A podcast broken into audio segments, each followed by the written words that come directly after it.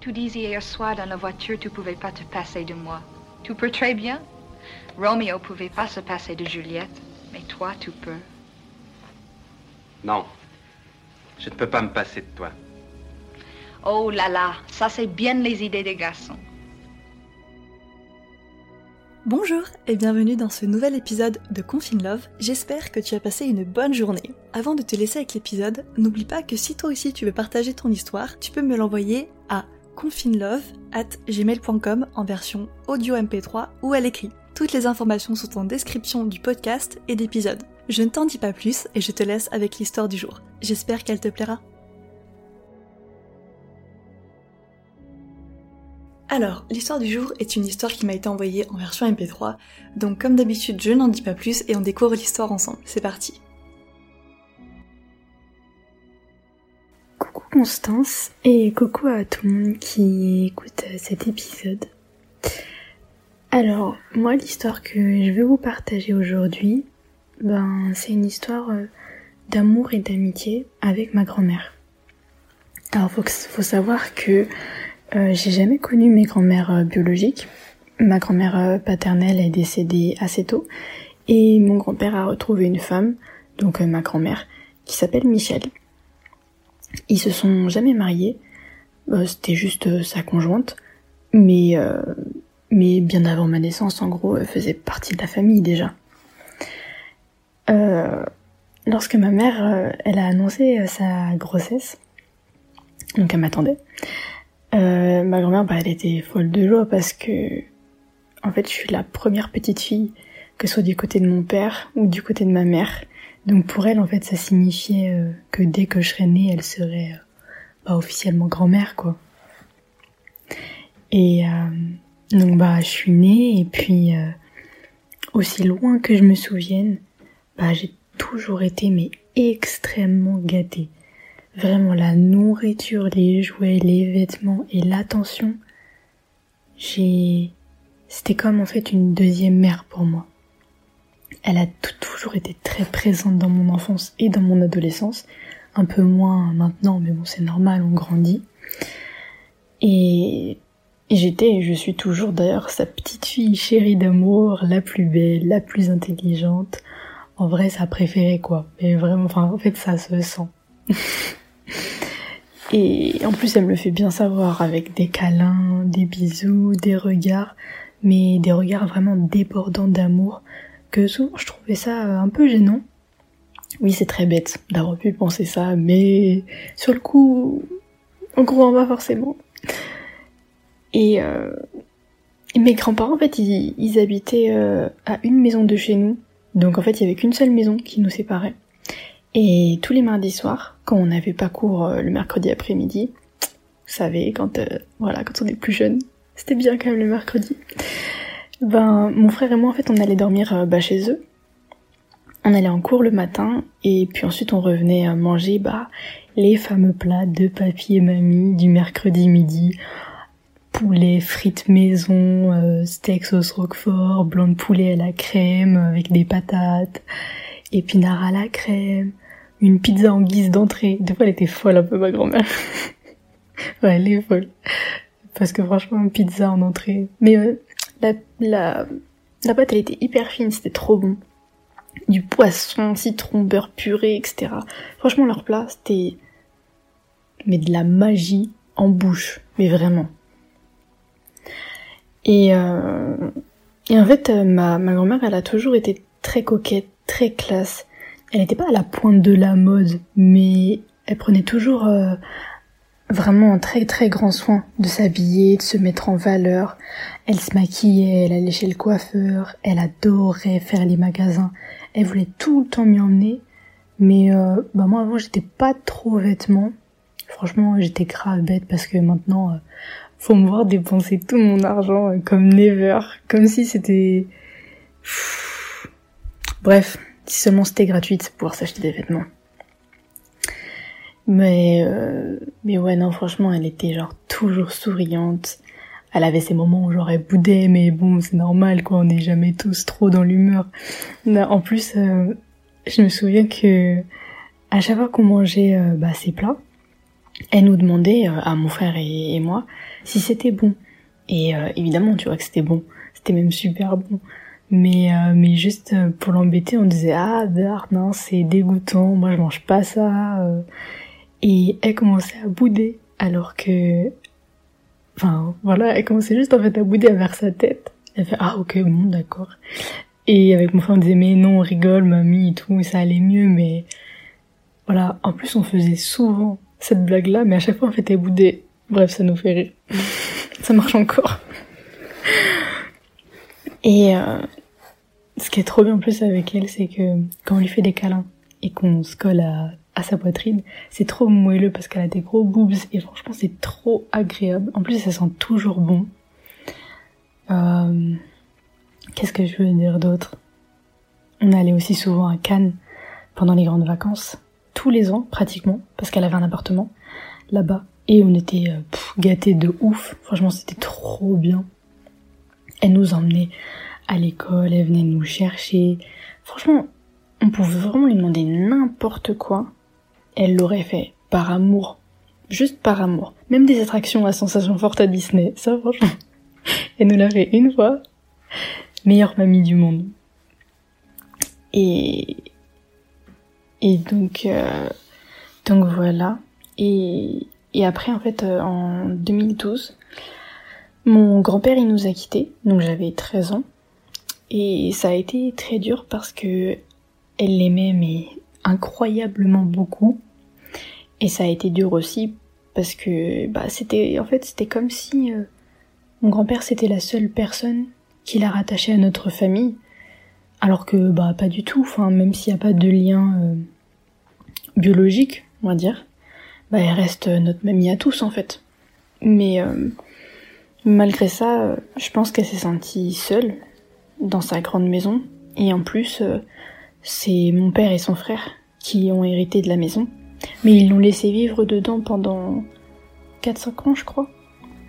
Et puis après, elle a rencontré un autre homme qui s'appelait aussi Michel, ça c'est drôle. Michel et Michel. Et ils ont acheté ensuite une maison euh, à une heure de chez nous. Ça a fait bizarre parce que bah, elle a toujours été proche de chez nous et l'avoir s'éloigné, ça a été dur pour elle comme pour nous. Et puis, ben, bah, petit à petit, bah, tout allait mieux. On allait la voir dans sa nouvelle maison. On disait qu'on allait voir les Michel. Elle était toujours souriante, toujours ses bons petits plats préparés avec amour. Et en fait, elle vivait dans, dans la maison principale. Et il y avait une mini maison à côté. Et carrément, en fait, elle disait que c'était ma maison pour quand je viendrais dormir, en fait, souvent. Parce que vraiment, elle dit non, ça c'est la maison. Euh, de Juliette, je m'appelle Juliette. Et elle a même mis euh, un gros cadre avec une photo de moi qu'elle gardait déjà dans son ancienne maison. Genre en mode, euh, quand vous entrez dans la mini-maison, oubliez pas que c'est la maison de Juliette. enfin bref, moi je trouve ça grave mignon. Enfin, je suis sa petite fille et elle est ma grand-mère quoi. Y a pas plus simple. Et on a aussi la même tâche de naissance pas au même endroit du corps, mais, euh, mais vraiment la même forme. Et ça, ça nous a vraiment choqué. Genre la même forme de tache de naissance. Alors que on a zéro lien familial. Enfin bref. Et, euh, et je sais plus exactement ben, quand, mais quelques temps après, euh, bah, on lui a diagnostiqué euh, un cancer. Et bah là, encore un coup dur parce que tout le monde lui conseille la chimio mais les conséquences de la chimio, bah, ça lui fait peur. Être fatigué, être un légume, euh, voilà, c'est pas très, bah, c'est pas très gai tout ça. Et, euh, et, après réflexion, bah, elle a accepté de la faire. Et depuis, bah, c'est très compliqué parce qu'elle est extrêmement fatiguée. Elle essaie toujours de prendre soin d'elle, mais c'est, c'est comme si elle avait perdu de son éclat. C'est un peu triste à dire. Et c'est triste en plus de l'avoir bah, maussade, de ne plus avoir envie de rien, parce qu'elle mérite pas ça. Qui mérite ça, mais bon, bref. Et euh, la dernière fois qu'on l'a vue, c'était cet été. Et on avait même fait euh, du kayak. On avait déjà fait une première fois du kayak euh, à Cannes. J'ai fait du kayak. En fait, j'étais dans le même kayak qu'elle. Mais c'était une horreur. Parce que... j'ai franchement, zéro coordination. Mamie, zéro coordination. Et, euh, et même au bout d'un moment, le moniteur, il nous a séparés. Il a pris ma grand-mère avec lui sur son enfin sur son kayak. Et moi, il m'a mis sur un kayak euh, tout seul, le sien. Franchement, une galère. Et là, du coup, on a refait cet été. Moi, j'étais directement dans mon kayak toute seule parce que j'avais bien pigé euh, les bails de la première fois. Et donc, mon père et moi, on était chacun euh, sur un kayak. Et ma grand-mère, Ma mère et mon petit frère, ils étaient à trois sur un kayak. Ma grand-mère, elle était entre deux. Et c'était n'importe quoi. Parce que pareil, niveau coordination, ma mère et mon frère, c'était n'importe quoi. Ils faisaient que d'aller de, de berge en berge. Je sais plus, si c'est vraiment le mot, mais bref, ils, ils allaient pas tout droit, ils faisaient que des diagonales. C'était la cata, mais bref. En plus, je me souviens que quand on est parti la voir, elle m'avait aussi demandé si j'avais un petit copain. Et en fait, euh, c'est comme si en fait elle, elle l'avait deviné parce qu'elle avait raison en fait, mais c'était la première fois qu'elle me demandait ça. Parce que j'en ai bien un et elle était trop contente. Et elle me chuchotait des questions du genre euh, il est bien, il est beau, il est gentil, il s'appelle comment? Genre comme une meilleure amie et c'était trop chou. Franchement c'était trop chou. Et euh, et du coup euh, bah aujourd'hui euh, aujourd'hui mon, père il nous a donné pas de ses nouvelles. On savait que ça se dégradait depuis quelques mois parce qu'elle a été hospitalisée. Et en fait, aujourd'hui, il nous a annoncé qu'elle qu'elle arrêtait la chimio parce que ça ne donnait rien, pas d'amélioration. Et il nous a dit que elle ne passera pas 2020. Donc, euh, bah sur le coup, en fait, tu réalises pas euh, que tu vas peut-être la perdre c'est après quand t'es seule dans ta chambre que bah que tu décides de lui envoyer un message, que la tristesse elle arrive, que tu te remémores euh, tous les bons souvenirs, parce que j'ai vraiment essayé de lui transmettre euh, tout ce que je ressentais pour elle, au cas où. Et je m'en veux de ne pas lui avoir envoyé plus de messages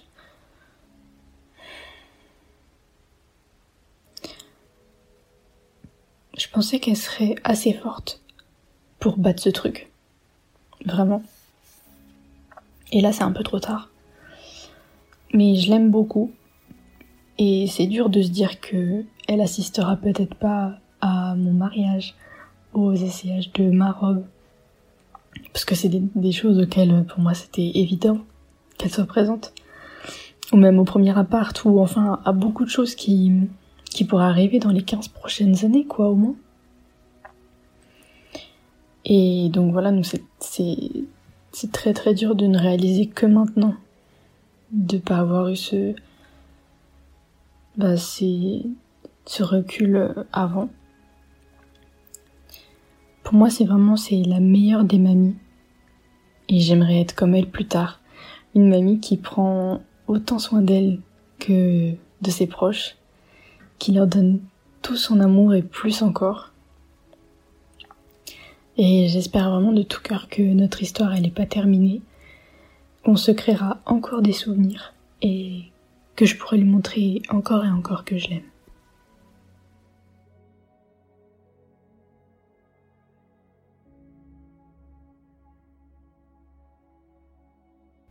Bon, c'est un très très beau témoignage que j'ai reçu aujourd'hui. Je suis très contente d'avoir des témoignages justement de petits enfants grands-parents parce que j'en ai vraiment pas eu beaucoup, j'ai dû en avoir deux en tout si je dis pas de bêtises. Donc je suis vraiment contente euh, d'avoir ce genre de témoignage dans Confine Love parce que ça fait partie des grandes histoires euh, d'amour, les histoires familiales. Donc je ne pense vraiment pas avoir besoin d'en rajouter plus parce que vraiment tout est dit, on a senti l'émotion, on a été tous pris dans le dans l'histoire. Je pense que on a tous été euh, tristes avec toi pendant la deuxième partie du témoignage. Donc j'ai rien de plus à rajouter, moi je vais vous laisser ici. Et évidemment, je souhaite euh, personnellement que le meilleur euh, à cette grand-mère et j'espère que tout se passera au mieux. Et voilà pour l'histoire du jour. N'oublie pas que si elle t'a plu, tu peux me laisser un avis sur Apple Podcasts. Ça me fait vraiment super plaisir de lire vos retours. Moi, je te laisse ici et je te dis à demain. Salut